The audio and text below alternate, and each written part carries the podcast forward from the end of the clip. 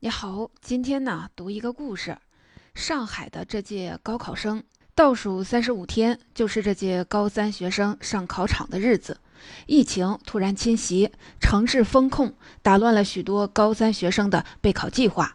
在上海，三月上旬，高三学生跟随全市中小学生回家采用网课教学。疫情持续的弥散后。原定在五月七日及八日的等级考科目也宣布延后考核，考情紧张与疫情带来的诸多意外叠加，高三考生坚持学习的同时，也在焦灼的等待。本该是一个正常放学的傍晚，三月十一日，二零二二年高考不到三个月后就即将到来。上海高三学生李玲放学过后走出校门，得知了上海市正式通知全市中小学线上教学的消息。他折返回教学楼四层的教室时，负责当天卫生值日的同学还忙着打扫卫生。陆陆续续有听闻消息的同学折返回校取书，许多人看起来都恨不得把所有的教科书、练习册带回家。书包装满了，就征用班里的为每天卫生值日买的垃圾袋儿。装好了往外走的时候，有的同学一个人就拖了三四个袋子。二零二二年三月十一日，上海宣布新增本土新冠肺炎确诊病例十一例和无症状感染者六十四例。形势不容大意，考不上大学了就蓝翔见。相熟的同学互相着调侃着，气氛乱糟糟的。李玲收拾着要用的书，生出了一种荒诞的感触。哭劲儿是出了校门，穿过马路，走到马路对面的绿化带旁时冒出来的。李玲憋不住，在大马路旁哭了出来，顾不上驻足的路人对她的议论，一个想法灌满了她的脑袋：完蛋了。他觉得这么一耽搁，离考上理想的985院校希望更渺茫了。李玲这一届高中生是网课的一代高中生。二零二零年新冠疫情刚开始侵扰，为了减少校园集中感染，同时维持正常的教学进度，大量的学校网课替代了到校教学。李玲害怕上网课会让她的学习成绩下跌，她有过这样的经验。二零二零年他读高一，二零一九年这所上海市重点中学招录高一新生一百七十余人，网课前他的成绩都是前十五名。结束网课后返校，第一次考试，李玲的成绩掉到了八十名，数学考分也从平时的一百一十分以上掉到了七十二分。他说自己奋起直追了半个学期，好不容易回到了年级成绩二十名左右，那种拿低分的体验，他不敢再想了。眼下他读到高三，如果成绩骤然下滑，没有再多的时间留给他慢慢追赶，和大部分中国学生一样。李玲有自己薄弱的学科，他的数学一直发挥不稳定。读到高三这一年。任课的数学老师还要兼顾照顾家中年幼的孩子，李玲觉得这无可厚非的分走了老师部分教学精力，自己的数学科表现不够优秀，老师不会时刻的关注自己是否遇到了瓶颈。像他这样的学生，在校时可以直接的去办公室找老师解答，但上了网课，隔着网络，他的困惑想要得到及时的反馈，难度更大了。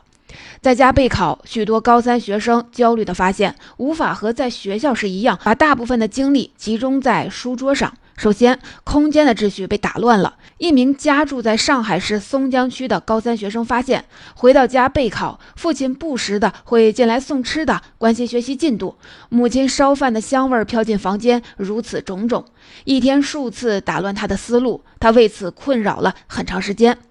床成了高三学生们的潘多拉魔盒，对于书桌就在卧室里的学生来说更是如此。同在上海松江区就读高三的江夫身子弱，高三繁重的学习任务催得他生出了易疲劳和头痛的毛病。他说：“距离书桌，他说。”距离书桌仅有一步之遥的床榻，对于他来说有难以抵抗的吸引力。一旦放弃抵抗，躺到床上休息，手机就会迅速地切换成小说或者是微博的界面。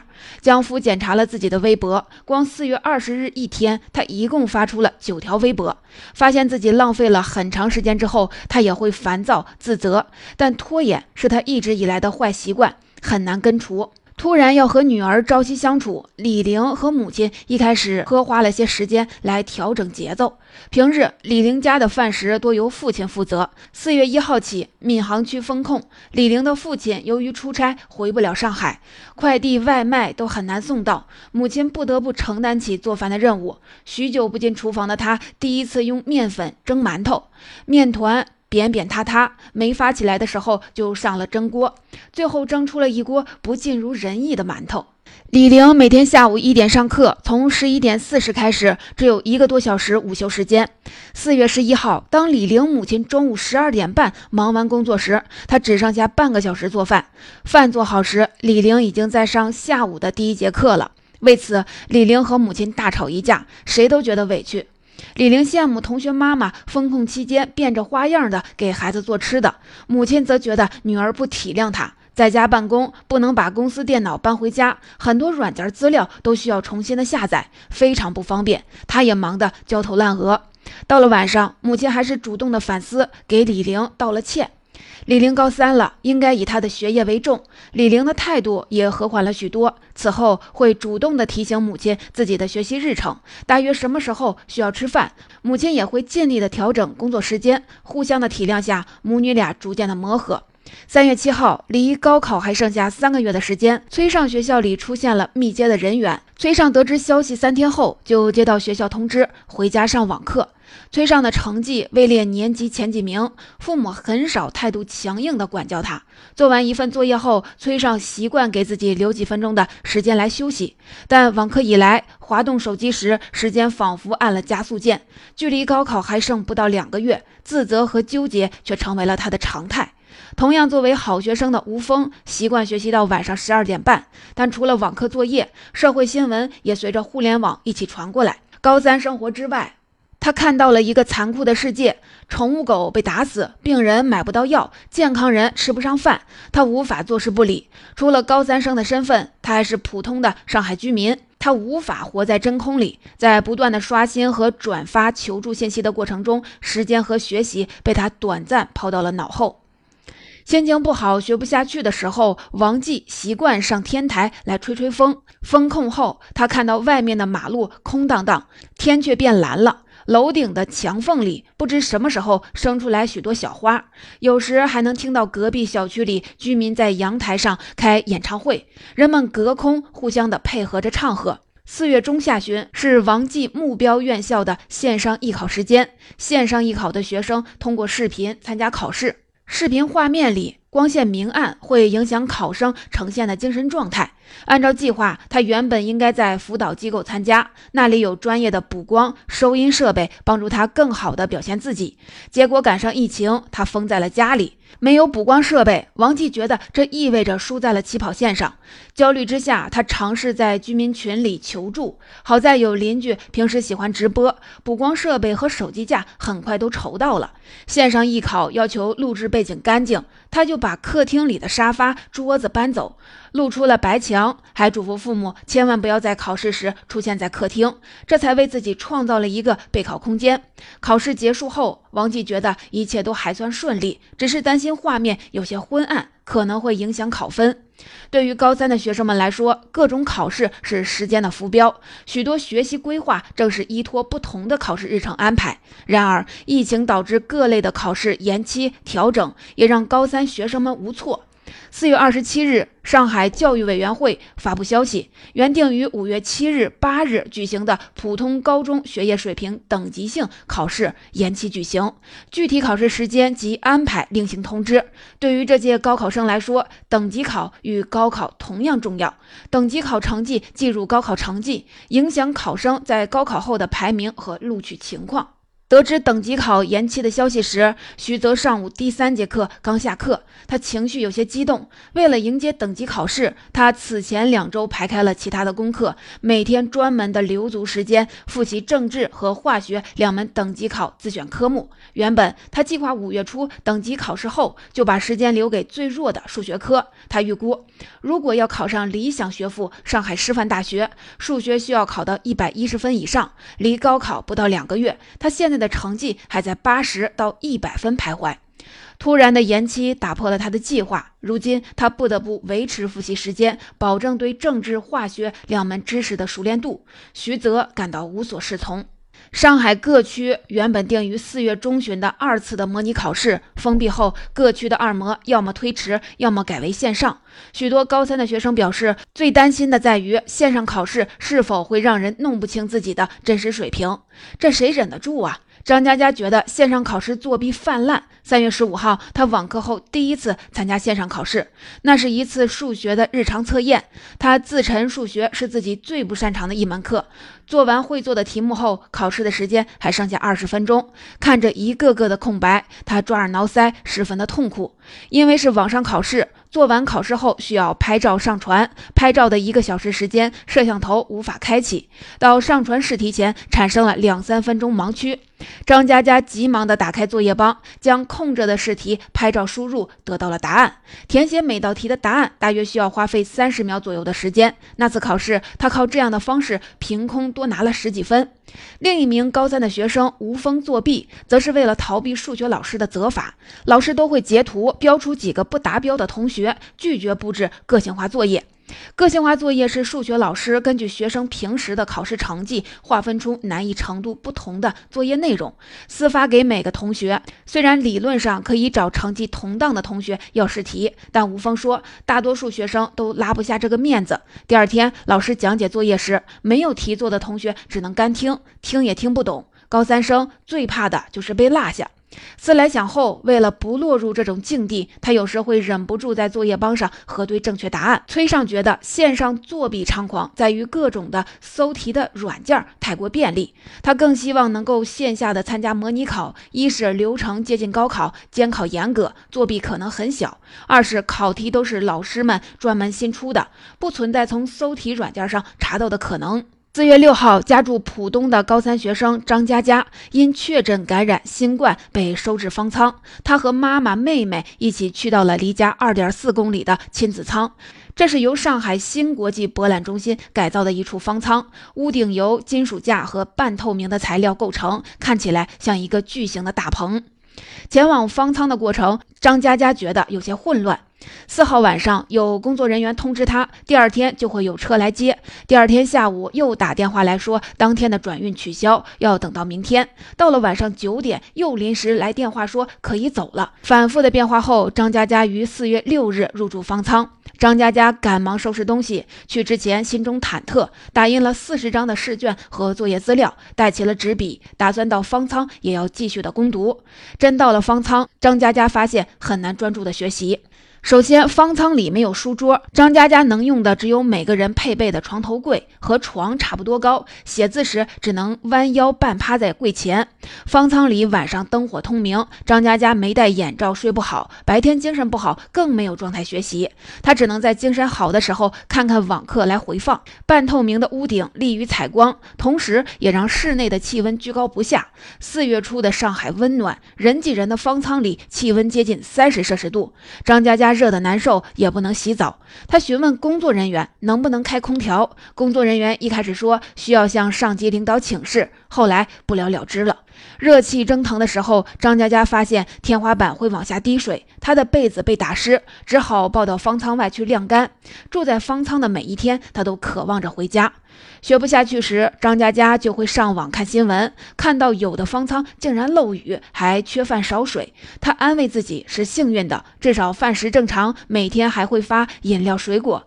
虽然方舱里的小朋友白天会吵闹一些，但晚上普遍八九点就睡觉了。方舱里还有隔板，两人一间，遮挡一点隐私。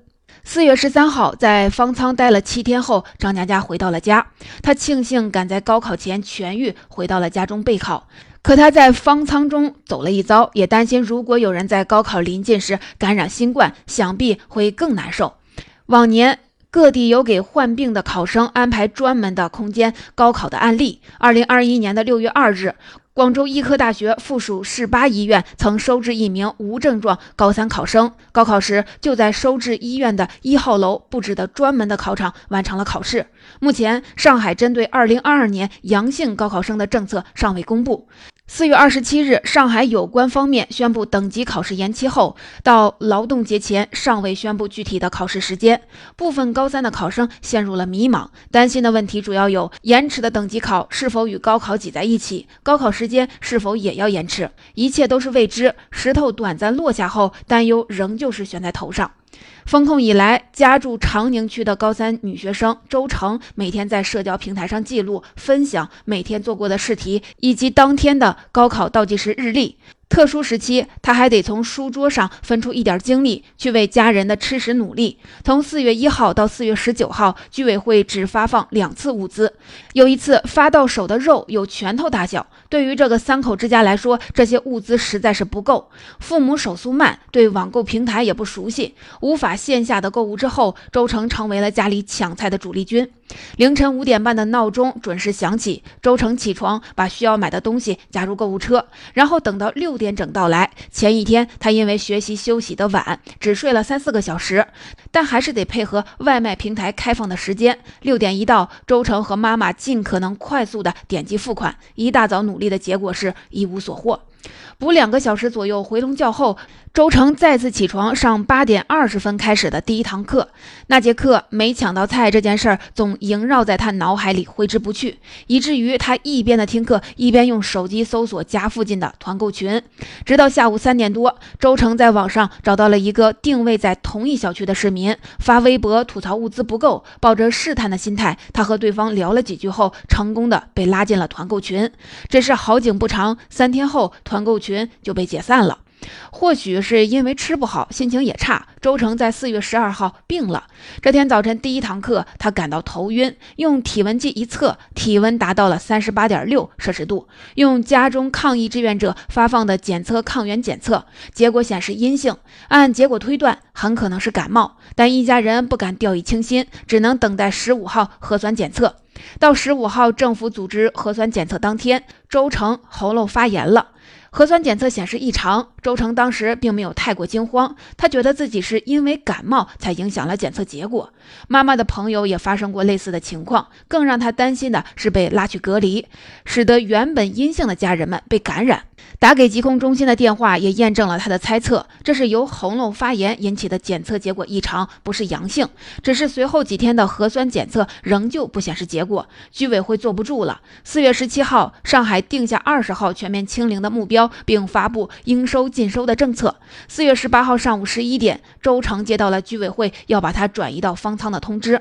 接到通知后，全家心情沉重，一度努力争取居家隔离的可能。周成在网上看到有高三生申请成功的案例，于是他在进行流调的工作人员打来电话时，询问是否能提交申请。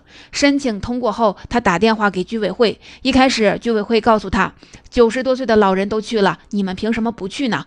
但当得知周成的居家隔离申请通过后，居委会做出了让步，提议给他们申请不去方舱隔离在酒店，但绝对不能居家。